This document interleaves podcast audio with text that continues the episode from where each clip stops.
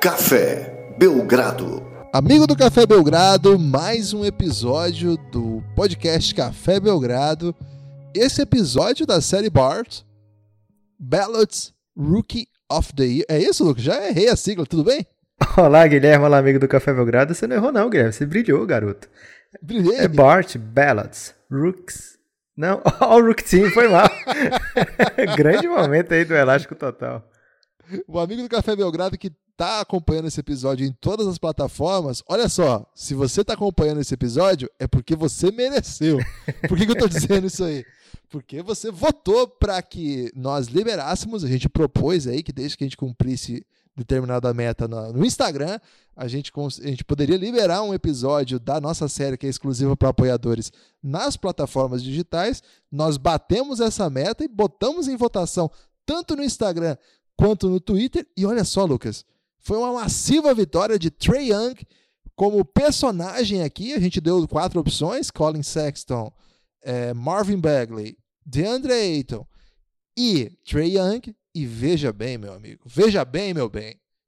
Trey Young massacrou. O povo quer, porque quer, nos ouvir falar dele. Trey Young. Tudo bem, Lucas? Está preparado para falar de Trey Young?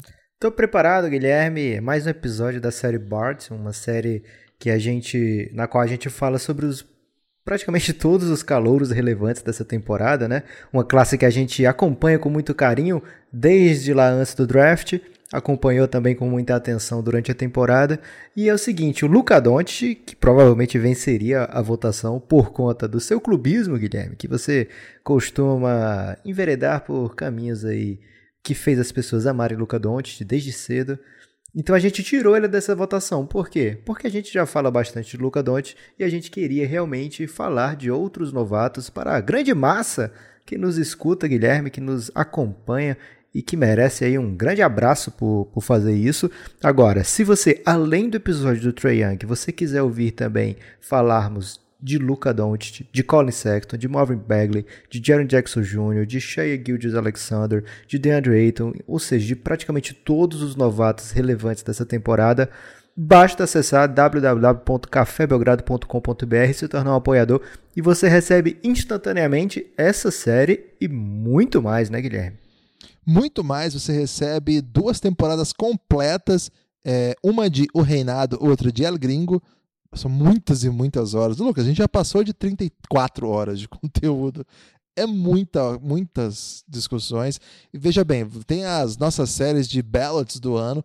Agora, só explicar, essa série Bart é o seguinte, gente. São nove episódios integralmente dedicados a esta classe de rookie. Então tem debate lá sobre os caras que foram escolhidos no segundo round, tem debate lá sobre os caras que foram escolhidos no primeiro round, mas fora da lottery. Tem um episódio inteiro só para analisar os caras da lottery. E aí tem os episódios individuais. São cinco. Já estão disponíveis nesse momento, é, todos esses que eu já falei, e mais Colin Sexton, é, Marvin Bagley e, claro, Trey Young para nós, não ficou disponível ainda Luca Doncic, que vai ser o series finale aí. Já tem Bart. DeAndre Ayton também, Guilherme. DeAndre Ayton também, claro. Vai ser a series finale aí do Bart também exclusivo para apoiadores, a não ser que nós chegamos a uma marca de 5 mil seguidores no Instagram. Seria um recorde aí numa semana. Acho que, acho que não vai acontecer, viu, Lucas? não, não, mas, não somos tão jovens assim, Guilherme. Vamos falar a verdade. É, mas tudo bem. Já cumprimos uma parte da meta. Estamos muito felizes. Então, cafébelgrado.com.br. Olha, se der para resumir, o negócio é o seguinte: apoia o Café Belgrado e você vai ter podcast o tempo todo. Porque não para.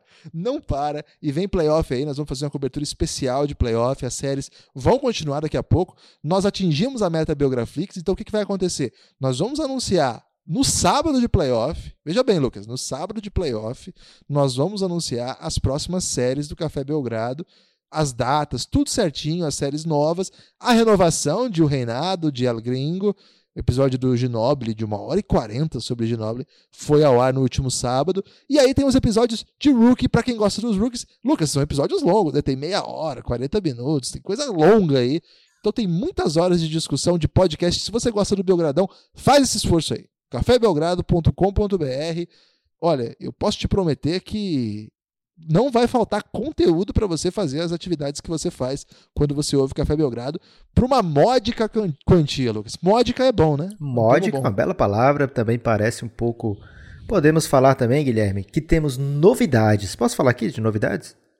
Temos novidades? Eu, fiquei, eu, eu, tenho um pouco de medo de novidades. É uma novidade curiosa, inclusive, porque em mais uma tentativa de juventude tardia, nós liberamos hum. um episódio exclusivo de apoiador no nosso YouTube. Você já estava esquecido disso, né, Guilherme?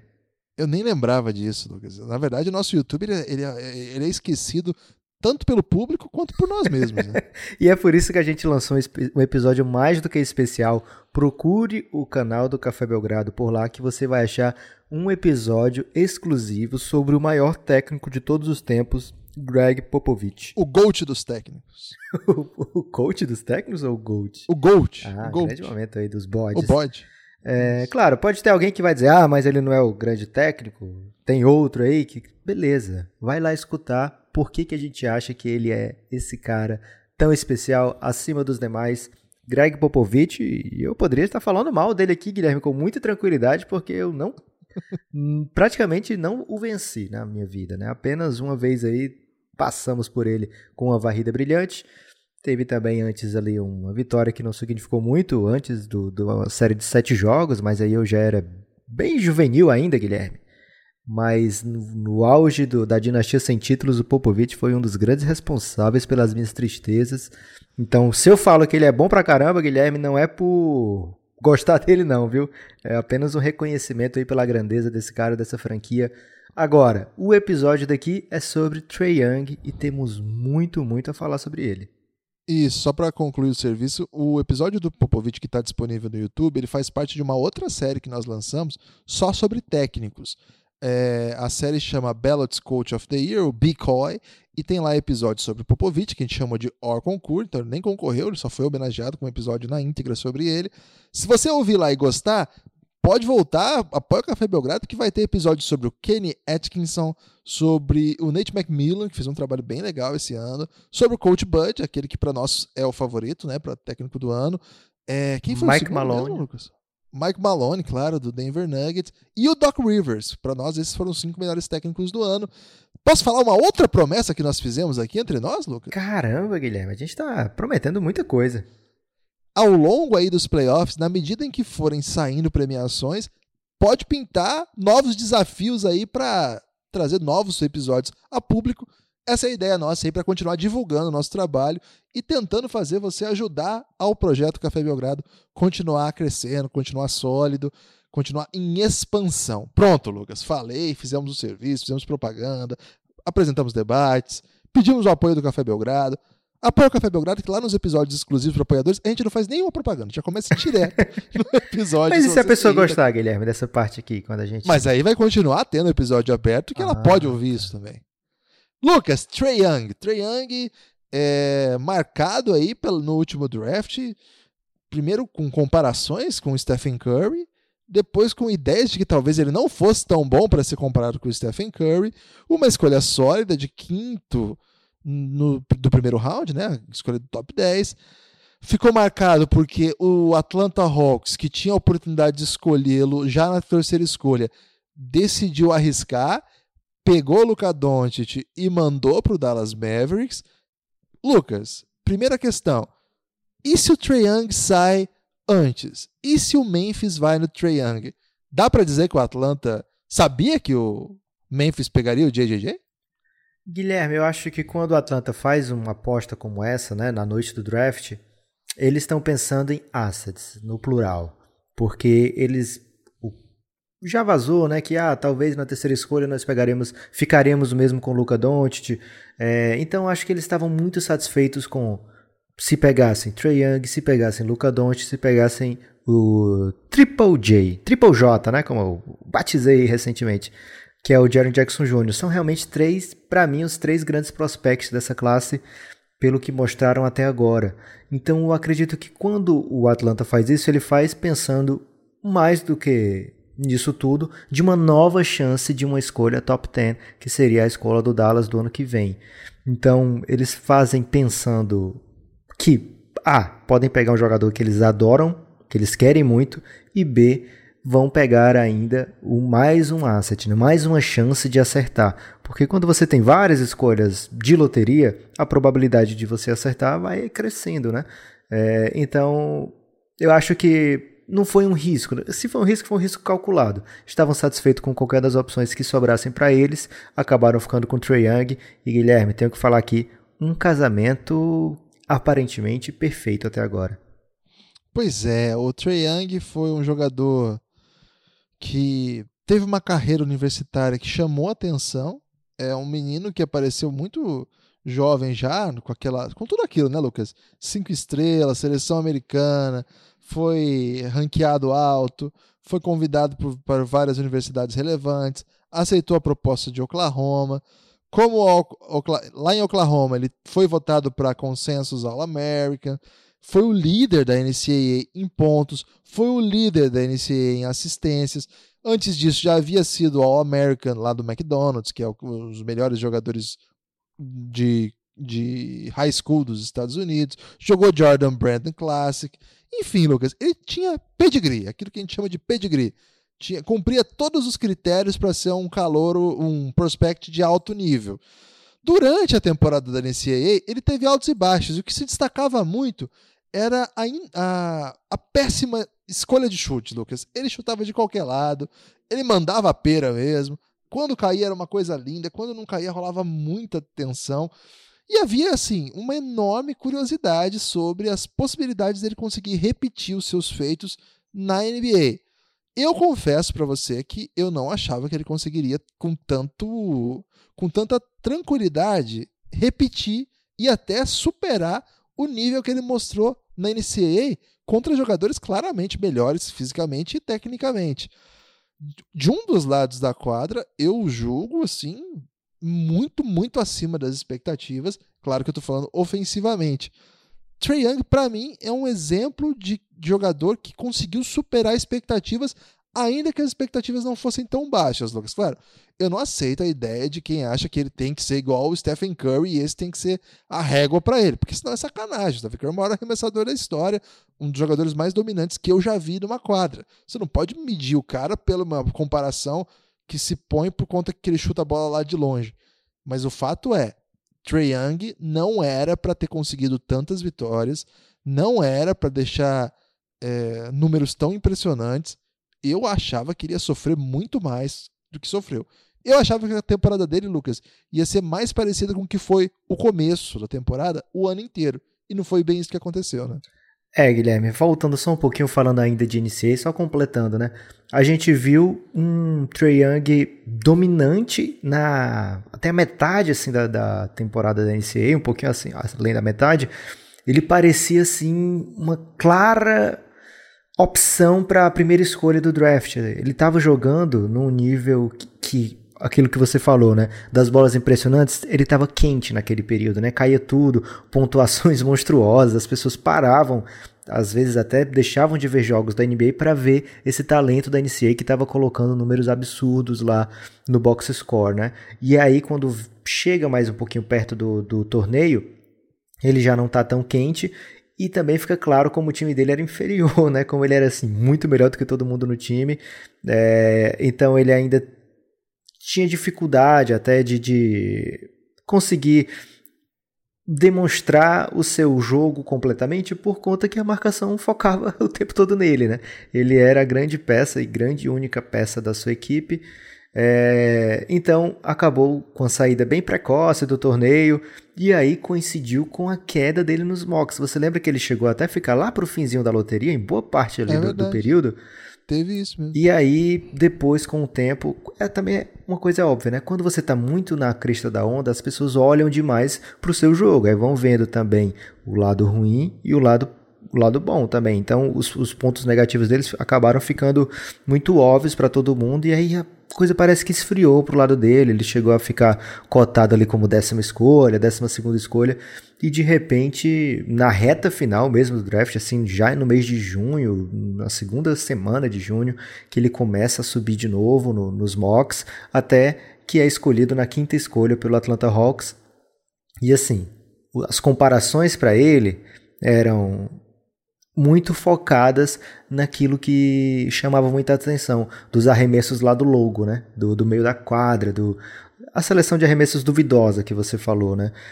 E ele acaba trazendo isso também para a Summer League, né? A Summer League ele tava um festival de turnover, um festival de, de arremesso ruim, e as coisas foram ficando bem feias pro lado do Atlanta Hawks. Caramba, que foi que a gente fez aqui? Porque eh, nesse período o Luca Doncic estava conquistando a Europa, por exemplo, estava conquistando a Espanha. É...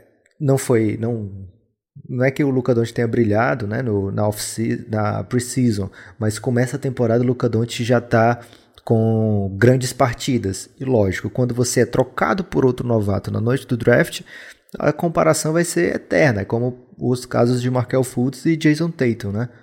É, então, as coisas não pareciam boas para o Atlanta. O, o Trae Young teve meses de outubro e novembro, Guilherme, é, terríveis do ponto de vista sucesso, né? Porque ele até conseguiu números, digamos, aceitáveis para um, um novato. Você não deve cobrar demais também de um novato, né? Então ele estava ali com uma média mais ou menos de 16 pontos até esse período e com um número bom de assistências, mas o, o impacto dele no jogo era visivelmente negativo. Ele era procurado por todo mundo para atacar em cima dele. Você sabe qual era o, o plus-minus dele médio dessa época? Qual era, Lucas? Era por volta de 16 e meio negativos. Ou seja, Nossa. todo jogo, a média do, do Trae Young nos primeiros meses era que o time do Atlanta ficava 16 pontos piores em relação ao seu adversário sempre que ele estava em quadra. Então, muito por isso que se cobra né, do, do Atlanta Hawks uma espécie de posicionamento, né? O que, que vocês viram no Trae Young, por que, que ele foi escolhido, é, o que, que fez vocês a, tomarem essa atitude, e aí para sorte do Atlanta, as coisas começam a mudar a partir de dezembro, né? É, em dezembro ele já melhora bastante, é, não a parte numérica, que fica mais ou menos é, clara só lá para o início de fevereiro, que ele dá um salto assim, mas em dezembro já parece ser menos bizarro, né, Lucas? Ele começa a conseguir vencer jogos, o time não toma tanto sacode mais, quando ele está em quadra ele começa a ser mais útil.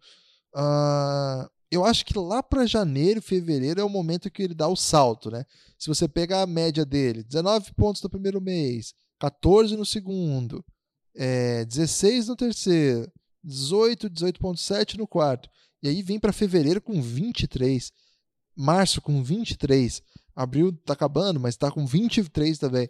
Então assim, a reta final, abril tem poucos jogos, três jogos, então nem conta tanto. Mas assim, a reta final dele de temporada é muito impressionante do ponto de vista assim de volume. E aí teve alguns grandes momentos, né? Você pega, já teve dois buzzer beater, é, jogadas muito plásticas. Quando ele consegue acertar essas chutes dele que são de muito longe, a temporada dele, Lucas, teve muitos altos e baixos também no, no aspecto de, de chute, né? Para você ter uma ideia, ele terminou o mês de novembro, Lucas, com 20% para três pontos. Não pode. É proibido. você, você, você chegar à NBA porque seu chute 3 é uma coisa que se, se, destaca e você chutar 20%. Tanto é proibido que nos anos, nos meses seguintes ele recuperou. Mas ainda, 34, 33. É lá por fevereiro que ele começa a chutar 40. Em janeiro, né, ele já chuta é, acima de 40, mas de 3 mesmo, só lá por fevereiro que ele vai chutar acima de 40. Ao longo de toda a temporada, só um mês ele chutou acima de 40%. Então, assim, a seleção de chute dele ainda não é a das melhores. Agora temos que contextualizar, eu sempre falo. A gente aqui nesse, nessa série tem tentado apresentar os pontos positivos, contextualizar e depois do contexto, aí sim apontar aquilo que a gente acha que pode ser negativo. Eu acho que o Trae Young está numa situação que é muito complexa também. É, o Hawks, em tese, devia tancar, tancou, de certa maneira, como você mencionou, Lucas, tanque não é jogar para perder. Tanque é o time que você reúne para uma temporada ser ruim o suficiente para não vencer. É um pouco isso. Então, é, em vários momentos, ele estava jogando com companheiros bem terríveis. É... Palavras duras. Agora, com um core jovem interessante. A gente gosta do Wes, a gente gosta do John Collins. Meu filho adotivo. É. Mas, assim, no geral, se você né, fizer um esforço, assim, é duro encontrar jogadores que podem dar aquela segurança pro Trae Young. Outro problema é muita liberdade, né, Lucas? É muita liberdade. E você sabe que liberdade demais, às vezes vira libertinagem. e o que, que, acontece? Minha avó sempre dizia isso. O que, que acontece? Se você tem liberdade demais e joga assim, sem nenhuma responsabilidade pelo triunfo, você desenvolve alguns hábitos que são ruins. O Trae Young tem excelentes hábitos, por exemplo, de passe. Ele chegou à NBA como esse cara que chutava de muito longe, mas também como uma promessa de ser um bom organizador de time. Eu acho que na NBA ele consegue mostrar isso. Eu acho que ele sabe dar ótimos passes, ele tem uma noção de jogo muito boa. No entanto, Lucas, é... o jeito que o Hawks conseguiu reunir ali seu elenco ele ficou muito sobrecarregado. Sobrecarregado ao ponto de tentar o que ele quisesse. Em vários momentos isso deu coisa muito boa. Em outros, nem tanto. Na, no geral, eu vi muito jogo muito ruim do Hawks esse ano. É, por conta do Trae Young, a gente ligava a, o League Pass para ver o Hawks. Boa parte das vezes não era de jogo bom. Às vezes tinha jogo bom, mas não era comum como assim, o tempo todo ele estava jogando nesses duelos assim sem muito rigor, às vezes o jogo ficava um pouco relapso, sabe? É uma coisa que me incomoda um pouco nele. Eu preciso de um pouco mais de Trae Young jogando em alto nível. Jogando em alto nível, que eu quero dizer, é disputando playoff. Eu fico imaginando se ele conseguisse algumas peças nesse elenco para que pudesse já no ano que vem brigar por uma oitava vaga, tipo que o Orlando Magic fez hoje, esse ano não acho que é impossível ele fazer o time dar esse salto. O leste é mais ou menos acessível, né? Aí eu acho que a gente vai conseguir ver um pouco mais. Ele já mostrou que em jogos duros ele também cresce. E ele também joga com um pouco menos de libertinagem, para usar esse conceito novo aí. Uh, isso tudo eu tô falando do campo ofensivo, que é o forte do Trey Young. Na defesa é um caso totalmente à parte, depois a gente fala disso. É, como player maker, Lucas, como um passador, ele também excedeu as suas expectativas? Você gosta dele nesse aspecto também? Então, Guilherme, ele chega à NBA como, pelo menos no, na visão popular, né, popularizada de Trae Young, como um projeto de Stephen Curry pelo o seu, seu volume da bola de três pontos. Agora, depois de uma temporada inteira na NBA, dá para dizer que a skill elite do Trae Young é o passe. Ele tem passes, Guilherme, que é realmente passe de gênio, passe de gente diferenciada. E para mim é a melhor habilidade dele disparada no, no, no jogo, no arsenal dele de jogadas, né? Ele tenta, Guilherme, olha só. seis bolas de três pontos por jogo e o aproveitamento médio dele abaixo dos 33%. E aí você pega uma lista de jogadores que fazem isso e você vê nomes que vão te agradar. Você vai ver lá Donovan Mitchell, você vai ver lá Devin Booker. São jogadores que usam também a bola de três pontos, muitas vezes por ser um jogador de volume, um jogador que está o tempo todo com a bola na mão, muitas vezes marcado demais, né? No caso do Devin Booker é bem óbvio, porque ele já teve temporadas incríveis, ele é campeão inclusive do, do de um torneio de três pontos, então a gente sabe que a bola de três dele é muito boa, mas no caso é um jogador que é muito foco da defesa, então a, o, a defesa adversária monta o esquema todo para parar jogador como ele.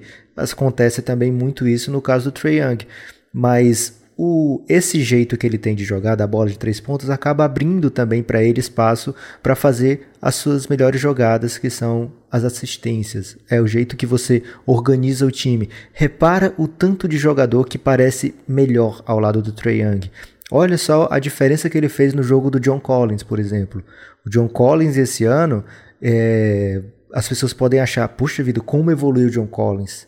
Mas caramba, eu já adotei o John Collins ano passado por ele fazer justamente essas coisas. Agora ele não tinha muito quem trabalhasse para ele, para que ele pudesse fazer o tipo de coisa que ele faz. Teve uma jogada que viralizou aí do, do Trae Young fazendo uma assistência para o John Collins. O John Collins está correndo em disparada para outro lado da quadra. O Trae Young joga, sabendo que o John Collins não está olhando para a bola, ele joga a bola por cima do John Collins. O John Collins ao mesmo tempo fica procurando, olhando para os dois lados para saber de onde é que vem a bola, porque ele já sabe que o Trae Young vai achar ele ali.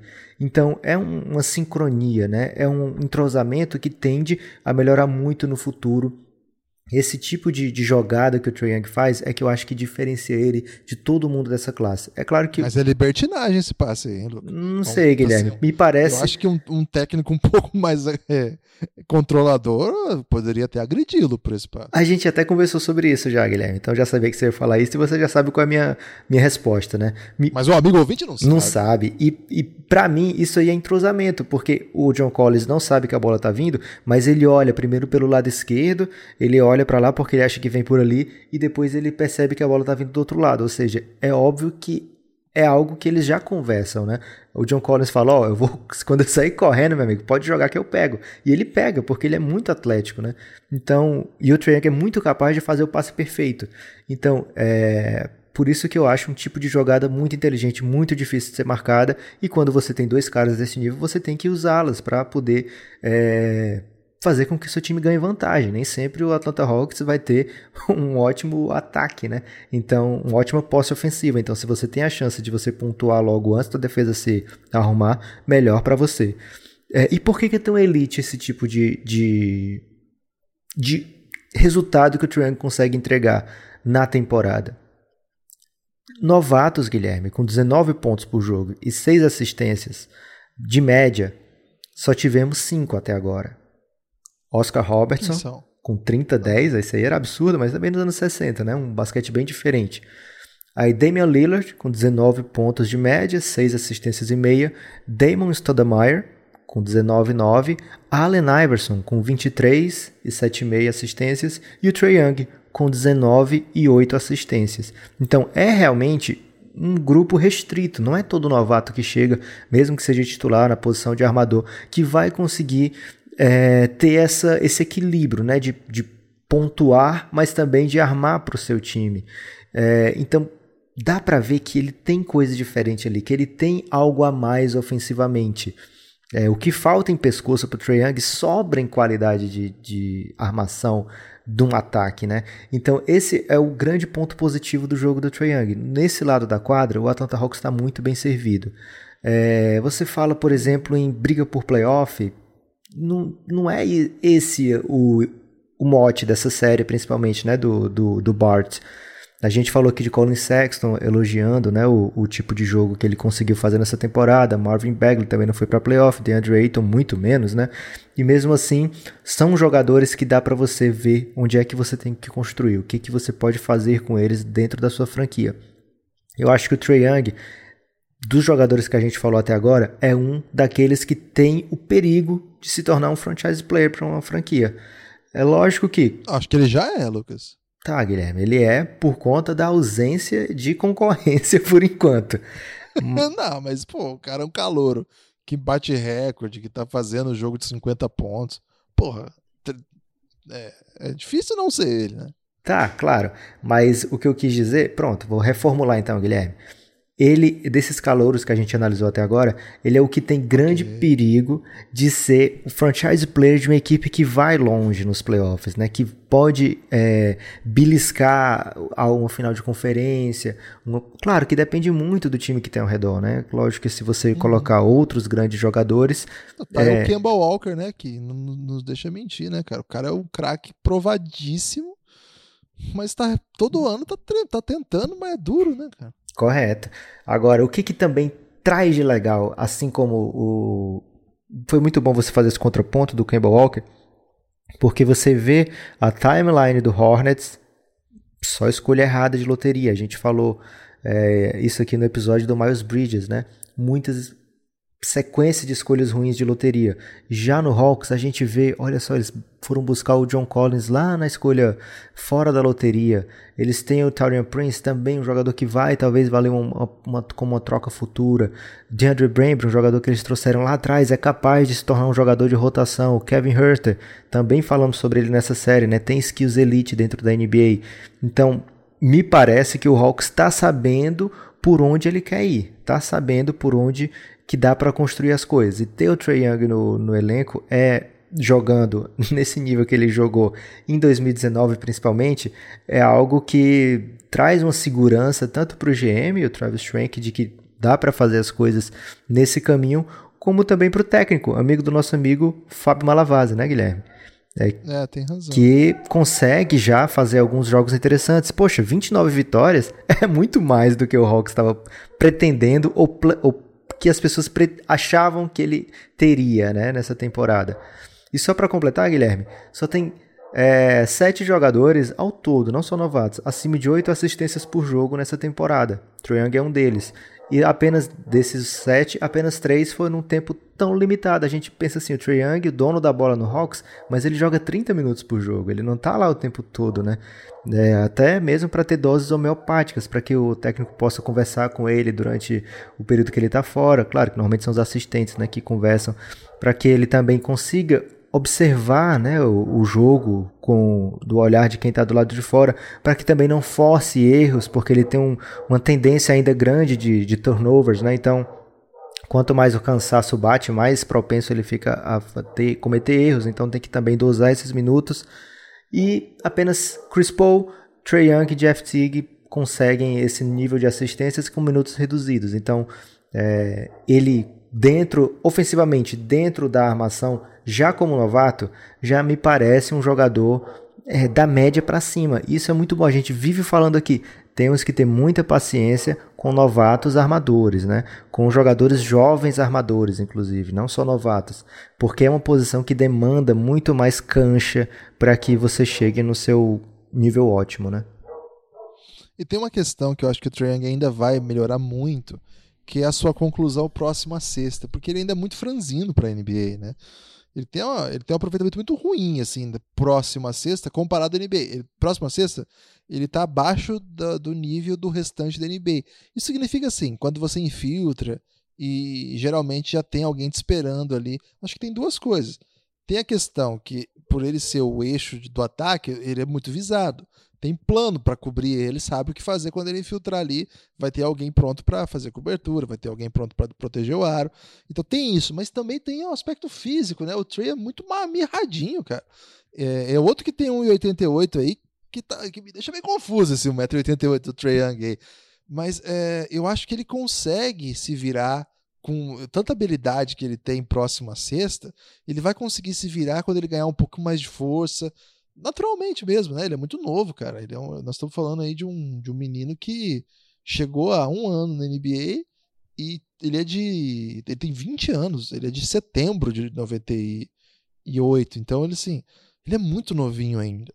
É, essa, essa maturidade física também vai lhe fazer bem. Uma coisa que eu acho que isso pode mudar, inclusive, o estilo do jogo dele de patamar, deixando ele um pouco mais perigoso ainda do que já é. Do outro lado da quadra, eu acho que isso também vai ajudar. A maturidade física precisa chegar para que ele consiga, inclusive, defender os principais jogadores da sua posição. Hoje, provavelmente hoje, o Young, quando enfrenta um grande é, armador, é, é difícil esconder, né, Lucas? É bem difícil. Ele, desse lado da quadra, ele é o, vamos dizer assim, Guilherme, ele é o principal jogador do Hawks, não só na pontuação, na liderança, inclusive ele é o mais presente, né? Ele é o único que jogou 80 partidas como titular na temporada. Quem jogou mais como titular fora ele, jogou 58 partidas, né? Então ele tá o tempo todo lá, ele tá o tempo todo presente no, no, no, time, digamos assim, e ele tem o pior defensive rating do, da equipe toda, né? Então é, é realmente o ponto mais fraco do jogo do Trey Young, né? O ponto onde ele acusa mais o golpe, né? Acusa mais a diferença entre NCAA e NBA. Toda noite ele vai ter pauleira para enfrentar ele. No dia que ele vai ter moleza, digamos assim, ele vai enfrentar tipo um Alfred Payton, um cara que é capaz de fazer um triple-double também, né? É. Dois seguidos, inclusive. Né? Cinco seguidos, Guilherme. Não diminui os feitos de Jeffrey Payton e Michael Jordan. Eles dois aí conseguiram cinco triple-doubles seguidos. é, então, o, o Trey não tem vida fácil na defesa. Então, ele precisa, obviamente, precisa melhorar muito, muito, muito nesse aspecto.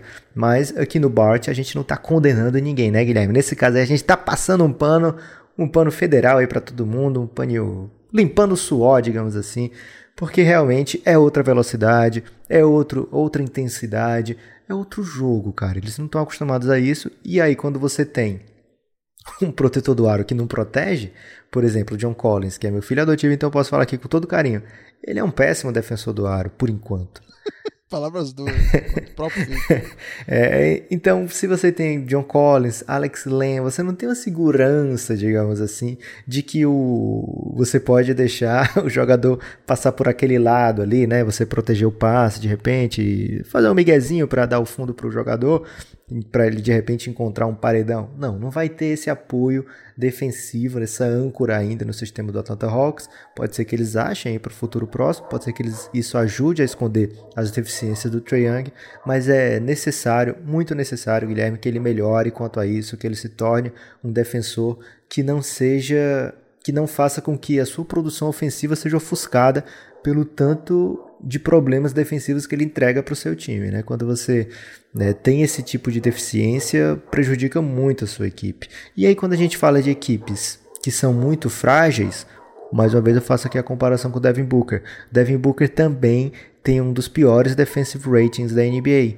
Né? Então, muitas vezes, estatisticamente, as coisas acabam sobrando para um grande jogador que passa o tempo todo na quadra junto, juntamente com um time que todo defende mal. Então é normal que o defensive rating de jogadores que passem muito tempo na quadra de, de times muito ruins acuse o golpe, né? Mostre o quanto ele é frágil, mas de estatísticas de defensivas, digamos assim, apenas o Colin Sexton está atrás do Trey Young entre os principais, os rookies com mais minutos de jogo dessa classe.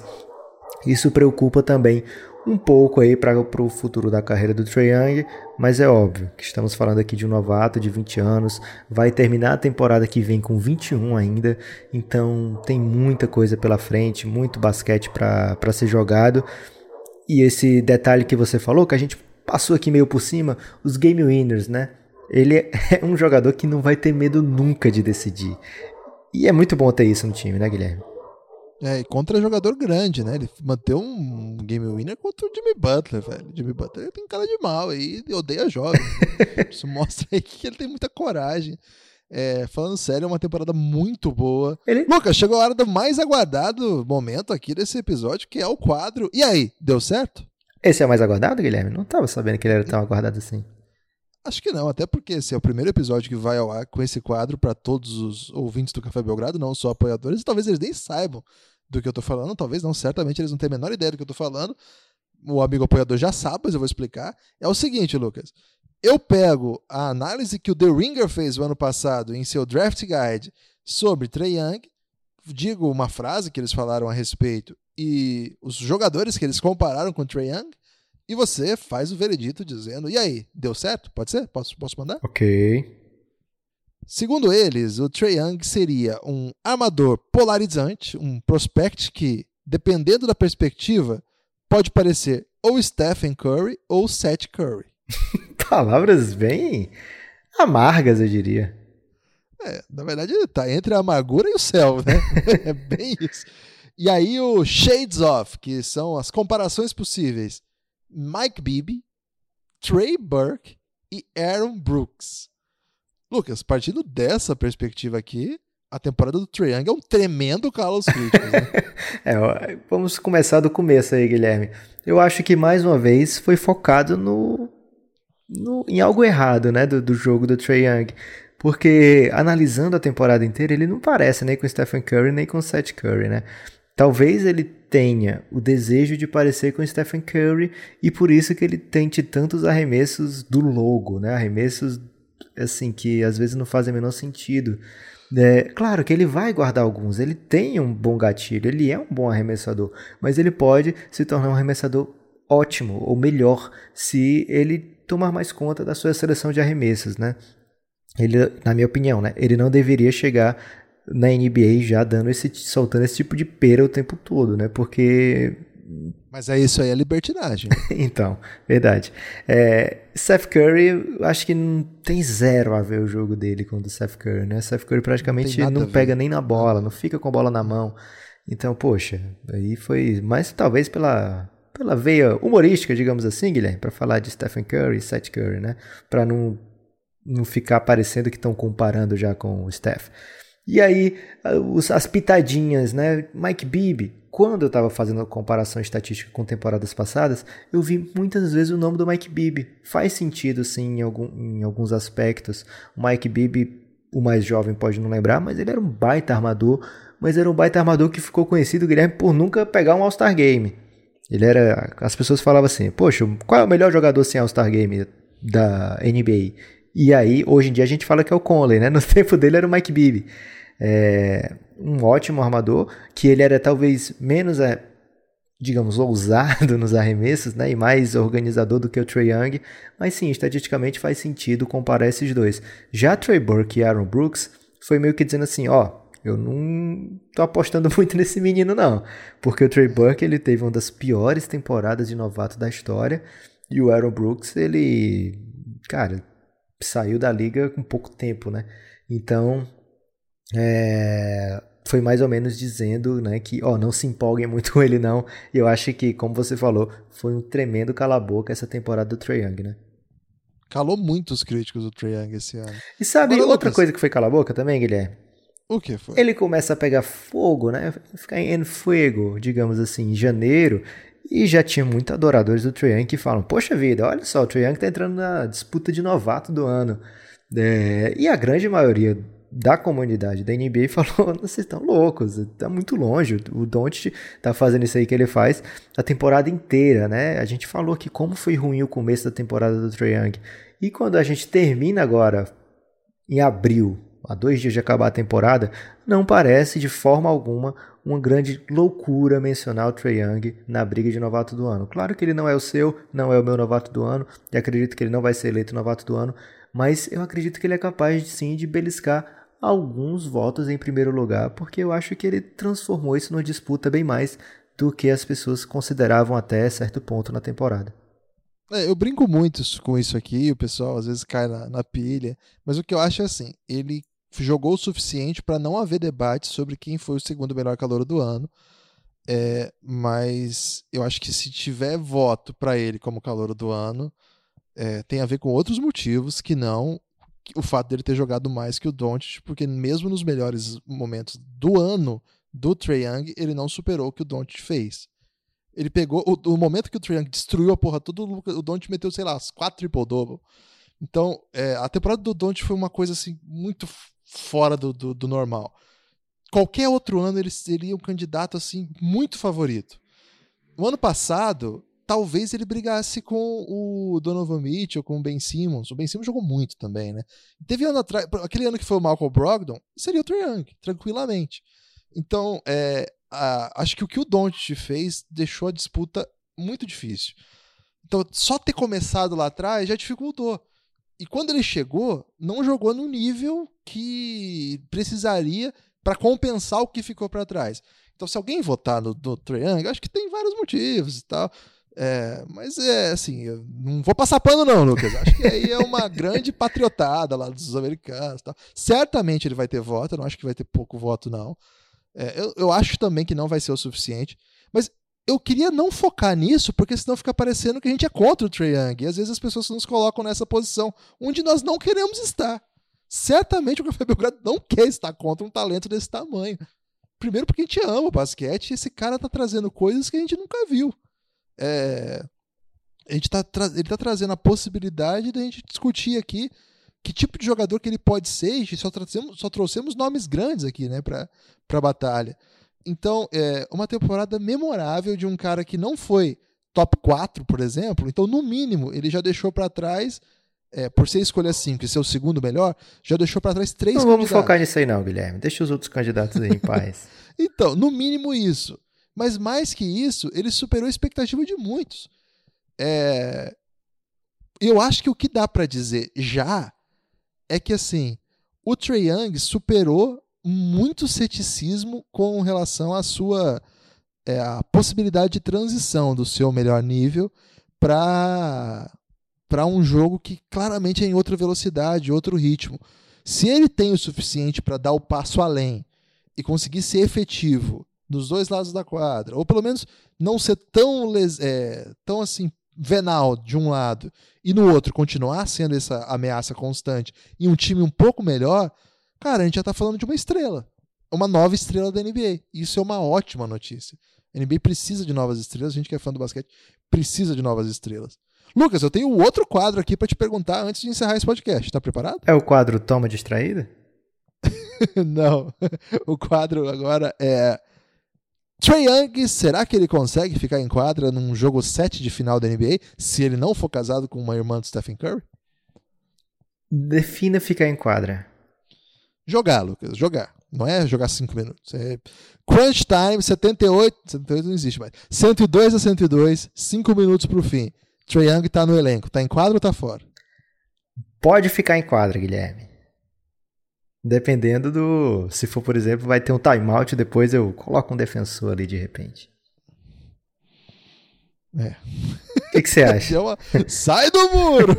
Não, é, é, é muito o que a gente fala aqui, né, Guilherme? O tempo todo um cara elite de um lado da quadra e negativo do outro lado da quadra. E aí, no jogo 7 de finais, a gente já viu jogador desse tipo também estar em quadra. Então, se ele for é, um dos melhores do seu time, independente se de quem você está enfrentando, muitas vezes, ele tem que jogar nos minutos finais, né? Agora, se você está num time que, que é, chegou nas finais, normalmente é porque tem várias opções, várias facetas no, no, no, jogo ali, várias nuances que você pode colocar de acordo com a situação no jogo.